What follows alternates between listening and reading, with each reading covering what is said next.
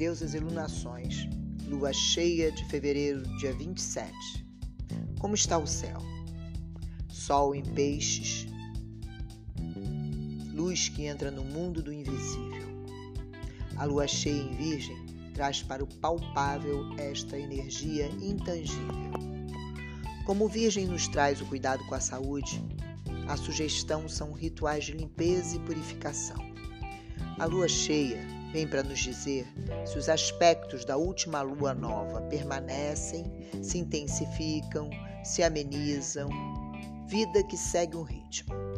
A lua cheia não significa apenas a colheita de frutos, mas também um ápice de algum acontecimento em sua vida. Um clímax onde os limites estão se aproximando.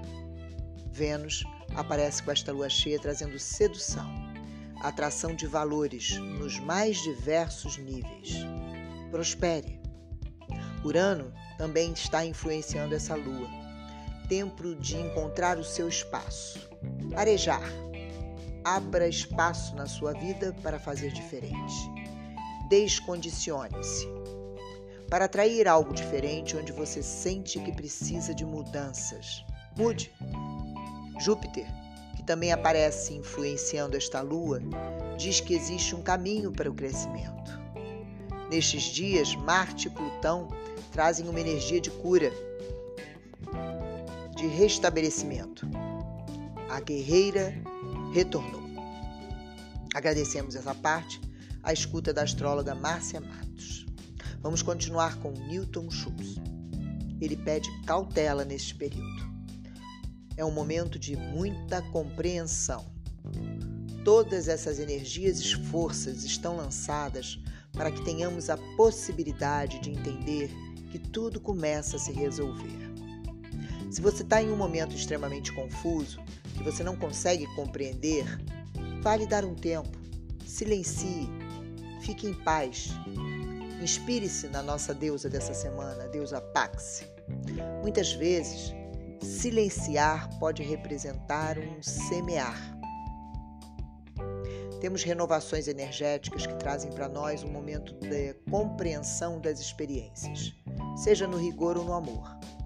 Independentemente da linguagem, segundo Schultz, chegou a hora de entender o que verdadeiramente vivemos, principalmente com as experiências que para nós são prioritárias.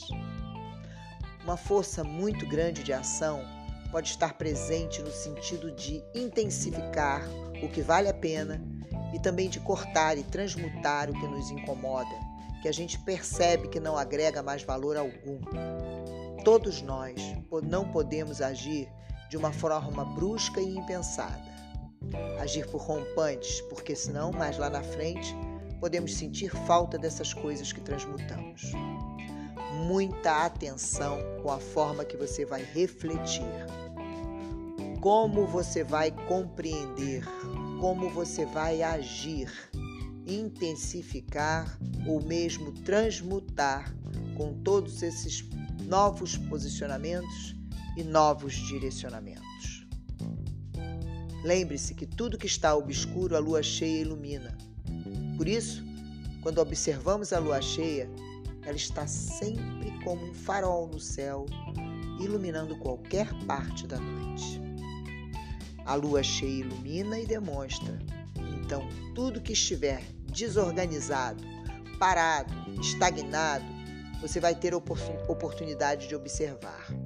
Aí que você pode incidir com essa energia de virginianos, independentemente do signo pessoal de cada um de nós. A lua cheia está sobre o signo de Virgem. Observe com extrema clareza organizações que devem ser vivenciadas por você, em coisas que você nem imaginava que estavam bagunçadas, que estavam desorganizadas. Tudo lhe será demonstrado. Nesses dias da lua cheia que começam com a força de Virgem, é o momento de faxinarmos a casa. Aquela sujeirinha que estava atrás da porta, que estava debaixo do tapete, Estou me referindo às nossas experiências pessoais. Possivelmente poderão ser demonstradas tanto no sentido de observar isso nas pessoas e situações envolvidas, como também as pessoas observarem em nós. Segundo Schultz, é o momento de arrumar a casa e observar os pequenos detalhes para que tudo possa fluir bem. Como é uma lua de revelação, tudo que for mais ou menos, que não for verdadeiro, que não agregue, pessoas que não vão contribuir em nada e que muitas vezes vão desarmonizar e desequilibrar experiências que estão andando, tudo isso lhe será demonstrado. Cuidado para que você também não seja esta pessoa, esta que não está contribuindo. É o momento de separarmos o joio do trigo em relação a todas as parcerias e associações que você tem o que flor fluente potencialize. Demonstre a parceria e toda a seriedade do seu ser. Já aquilo que você observar que realmente não está agregando valor algum, que realmente não existe a parceria e não existe um verdadeiro relacionamento para que todos cresçam juntos, chegou então o momento de reavaliar se vale a pena ainda estar presente com essas pessoas nestas situações a energia da adaptabilidade emocional está extremamente presente. É necessário que você, nos desafios ou nas fluências, saiba se adaptar com os seus sentimentos. Com isso, esses novos caminhos surgirão, seja para deixar de lado caminhos desgastados ou mesmo que você continue firme na sua trilha. Você perceberá que ali novas possibilidades poderão surgir. Aguce seus sentidos. Conecte-se com seus anjos e mentores. E na consulta a da Terra com a aromaterapeuta Lilian Bastos para esta lua cheia, vamos usar e abusar da Artemisia vulgaris. É a planta da lua cheia de fevereiro. Ela atua no segundo chakra e tem polaridade yin. Esta planta propicia o desenvolvimento da intuição, vidência, sonhos, conexão espiritual, conexão com o seu sagrado, auxilia no entendimento das coisas espirituais que estão além do entender racional, auxilia no discernimento. A da Terra indica o seguinte chá para um ritual. A Artemisa ajuda a aguçar os sentidos para as coisas espirituais, a sua intuição, como já foi dito. Então, um simples chá, se tomado um pouco antes de qualquer ritual, ou mesmo o uso dos oráculos, pode ajudar por demais. O preparo do chá. Coloque duas colheres de sopa de chá em um litro de água filtrada. Ao alcançar fervura, desligue o fogo, deixe abafado por cerca de 10 minutos. É só coar e começar a beber. Uma xícara duas ou três vezes ao dia. Cuidados! Esse chá não pode ser utilizado por mulheres grávidas ou em fase de amamentação e não deve ser utilizado por menores de 18 anos. Deve ser consumido com cuidado, pois pode causar reações alérgicas. Ritual para a lua cheia. Unte uma vela branca com azeite e, bem juntinho da vela, coloque algumas folhinhas de artemisia desidratada, para que a vela as queime quando estiver próxima do fim traga para perto o que deseja energizar. Então acenda a vela. Concentre-se, faça seu encantamento como você desejar. Esse encantamento é bom para energizar, seja um objeto, um ambiente ou até mesmo você. Energia de proteção e conexão espiritual. Serve também para despertar a intuição em todos ao seu redor. Pode jogar os restos depois no lixo, pois então estarão queimados de cera. Um amuleto para ajudar a sonhar. São os saquinhos de sonho da da terra, que contém, além da artemisia, cristais e ervas para a ligação, a conexão com o divino. Com esse saquinho em mãos, consagre em nome da lua cheia e da deusa que veio nos visitar, deusa Paxi, pedindo que ela te ajude a sonhar. Depois, pegue o saquinho, peça para sonhar com o que deseja e coloque-o embaixo do seu travesseiro. Agora só agradecer. Defumador de Artemisia, amplamente usado em queimas de oferendas aos deuses, em pedidos para que se abram os véus espirituais e possamos então ver do outro lado. Banho de Artemisia. barra vegetal da terra ou saquinho de banho da terra. Bom banho para quem busca proteção espiritual. Em uma panela com água fervendo, coloque um punhadinho de artemísia e pétalas de rosas brancas. Desligue o fogo. Abafe com a tampa da panela e deixe harmonar, amornar. Coe. Os restos da erva você pode deixar secar, depois pode queimar num caldeirão ou depositar à natureza. Após o seu banho higiênico, tome seu banho mágico do pescoço para baixo, sempre pedindo imaginando proteção e ampliando, abrindo a sua intuição. Óleo de banho, massagem Artemisia da Terra, para massagear o segundo chakra. Óleo SOS da Terra, para aplicar nos pontos indicados. Floral Artemisia para desintoxicação, floral de Minas. Essa essência atua limpando, purificando e desintoxicando o corpo físico e a mente. Pode atuar de forma rápida, deve ser empregado sempre que existe uma situação emergencial ou traumática ajuda a reforçar os sistemas de defesa do indivíduo, sejam o imunológico ou o campo áurico. Ajuda a acabar com parasitismos e obsessões psíquicas. Atua como um antibiótico floral. Nome popular: Artemisia. Essas são as dicas da da Terra para você despertar a sua deusa para honrar o seu sagrado feminino e abrir o seu campo intuitivo. Arroba da Terra, underline naturais.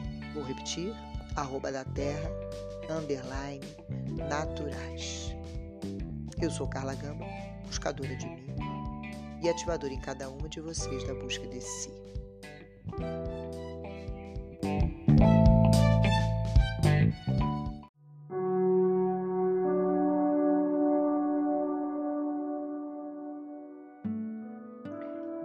Iluminações, lua cheia de fevereiro, dia 27.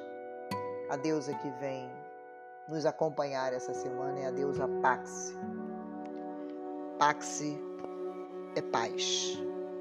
É a personificação romana da paz, conhecida entre os gregos como Irene. Ela foi muito cultuada durante o reinado de Augusto e teve um pequeno santuário, o Arapaces, no Campo Mártios, e um templo no Fórum Passes. Festivais em sua honra eram celebrados durante o mês de janeiro. Paxi era constantemente representada com uma cornucópia em sua mão esquerda e um ramo de oliveira em sua mão direita. Porém, algumas vezes aparecendo, segurando um um caduceu em vez do ramo de oliveira. Considerada filha de Zeus e Temis e uma das três horas, as divindades que personificam o ano e as estações. Seu culto em Atenas se firmou a partir de 374 era antes de Cristo, quando os atenienses estabeleceram a paz com os espartanos. Hesíodo nomeia as três horas como Eunômia, que significa disciplina e ordem, Dique, que significa justiça e retidão, Irene ou Pax, que significa paz. E elas, na realidade, representam diferentes formas através das quais a sociedade e o indivíduo podem viver em harmonia uns com os outros e com a ordem divina. Sendo uma das horas, Paxi presidia não só a mudança das estações, mas também a manutenção da fertilidade e crescimento das plantas e flores. Exatamente por causa disso, também estava relacionada com os processos de crescimento, mudança e desenvolvimento em todas as suas manifestações. Sendo assim, percebemos que Pax zela pela estabilidade e crescimento da sociedade dos indivíduos. Os gregos acreditavam que ela, assim como as outras horas, permitia que as coisas crescessem e se desenvolvessem. Seus principais centros de culto eram Atenas, Argos e Olímpia. Aproveitem para pedir paz ao mundo e para a sua vida durante este ano com a deusa Paxi, aquela que pode nos levar rumo ao equilíbrio, harmonia interior e exterior. A Paz no teatro grego. A peça Paz é uma das comédias mais conhecidas de Aristófanes. Foi representada, foi apresentada nas grandes Dionísias de 421 antes da era cristã. Há um público de atenienses e não atenienses apenas alguns meses antes da assinatura da paz de Nícias entre atenienses e lacedemônios. O contexto era o da Guerra do Peloponeso, na iminência do fechamento de um tratado de paz. Resumo da comédia: Trigueu, lavrador ateniense, que vivia em um lugarejo da Ática do cultivo de suas vinhas, resolve subir ao céu montado num escaravelho para perguntar aos deuses a causa dos males que afligiam a Grécia, as voltas com interminável guerra entre os helenos. No Olímpio, ele encontra apenas Hermes. Os demais deuses haviam se retirado para regiões ainda mais altas do firmamento. Resolvidos a não mais presenciar a discórdia que levava os gregos ao extermínio, Hermes, a princípio relutante, resolve responder às perguntas de Trigueu, que explora a gula do deus remanescente. Mostra-lhe então a guerra personificada, disposta a pulverizar as cidades gregas em um imenso pilão. Enquanto a paz permanece prisioneira no fundo de uma caverna, cuja entrada estava obstruída por grandes pedras.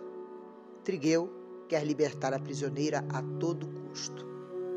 Por isso ele convoca os trabalhadores de todas as regiões da Grécia, gente do campo, os mais sacrificados com a guerra. Depois de inúmeros esforços, consegue libertar a prisioneira e com ela voltam aos gregos a abundância e a alegria. Somente os fabricantes de armamentos não compartilham do contentamento geral, pois o fim da guerra os arruína. A peça Termina então com o casamento de Trigueu e da abundância, companheira da paz. Aristófanes defendia a existência da polis como único modelo político que parecia funcional. Com o receio de que Atenas entrasse em completa ruína devido aos longos anos de conflito, ele problematiza a guerra na peça, destacando seus aspectos negativos. Ele então tenta persuadir o povo de que a guerra estava abalando as estruturas da cidade, que a população urbana se beneficia dos embates enquanto a população rural era obrigada a abandonar as lavouras e a calmaria do campo para ir para o conturbado convívio social do espaço urbano. O autor cria um simples herói camponês, associa todos os prazeres da vida à presença da paz, hostilizando aqueles que da guerra se beneficiam. Seu objetivo era, por meio da sátira, do uso de personagens que tocassem a maioria do público, que era provenientemente do espaço rural, da representação de festas muito atrativas naquela época, conscientizar o campesinato de que eles tinham poder e podiam fazer alguma coisa para estabelecer uma terra, e, consequentemente, o equilíbrio. Na verdade, Aristófanes não defendia urbanos ou rurais, mas sim a polis e achava que a guerra abalava as estruturas desta polis. Várias tregas entre atenienses e lacedemônios ocorreram, mas o ideal da paz de Aristófanes não foi alcançado. Era impossível retornar ao estado anterior à guerra, pois a população já, já havia sofrido grandes consequências de dez anos de conflitos, e Atenas continuava com a sua supremacia sobre as demais cidades. Sendo assim, não demorou muito para que novos conflitos voltassem a ocorrer. Guerra do germânico verra, significando discórdia, combate. Paz do latim pax, exprime o sossego, a tranquilidade, a calma, a normalidade, a quietude em que se mostram as pessoas ou as coisas, sendo no sentido do direito internacional a ausência de luta ou de conflito de um Estado com outro. Guerra e paz sempre foram vistas como contrárias e excludentes. Manter a paz sempre foi um desafio para os povos para que se pudesse viver bem e manter a tranquilidade e a ordem da sociedade, essencial para a nossa sobrevivência. Mas as guerras muitas vezes falaram mais alto, muito mais alto que a paz.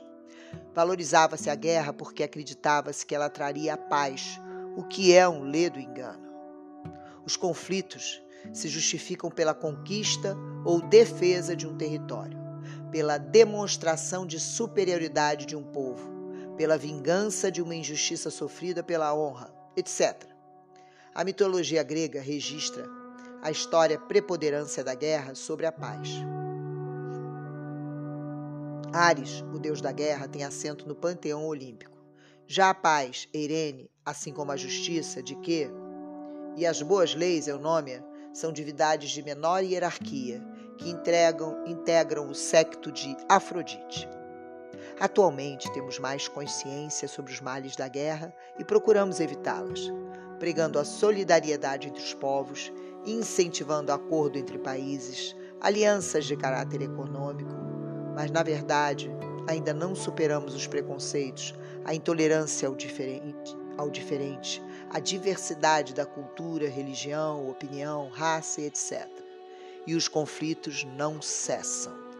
Temos enfrentado a guerra tanto em pequena escala, no dia a dia, quanto em grande escala. E ainda temos enfrentado novas formas de guerra, muito cruéis que cerceiam até mesmo a defesa da parte contrária e atingem, em sua maioria, civis como terrorismo. Assim, é um desafio para o direito lidar com esta nova realidade, fazendo-se urgentes instrumentos mais eficazes para combater esse mal que atinge o seio social, atuando preventivamente ou repressivamente.